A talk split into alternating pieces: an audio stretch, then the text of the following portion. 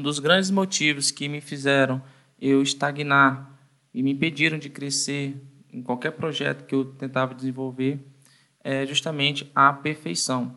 Eu não sei você, é, se você está passando por isso ou se já passou, mas ah, quando nós estamos criando algo, estamos planejando é, criar um conteúdo ou criar algum produto, nós simplesmente olhamos cada detalhe, olhamos cada parte do projeto e queremos ali que tudo esteja certinho, que tudo esteja perfeito.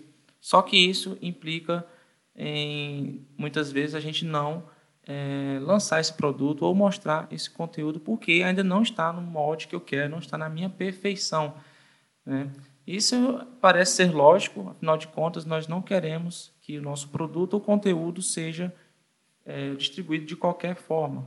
Né? Nós queremos dar o nosso melhor nesse projeto e nesse conteúdo. Mas o fato é que, vou citar aqui três exemplos para que você, que você esteja passando por isso, não se trave e não impeça que você lance seu produto ou seu é, conteúdo.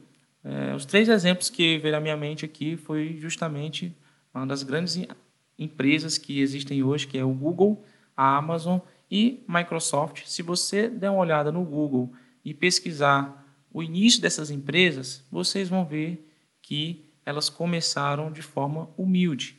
Elas começaram com o que, com o que tinham em mãos né? E aos poucos elas foram aí uh, investindo em melhorias, tá? Se essa lógica se aplicasse na, na vida desse negócio né, da Amazon, do Google, da Microsoft, com certeza hoje eles não teriam o sucesso que tem hoje.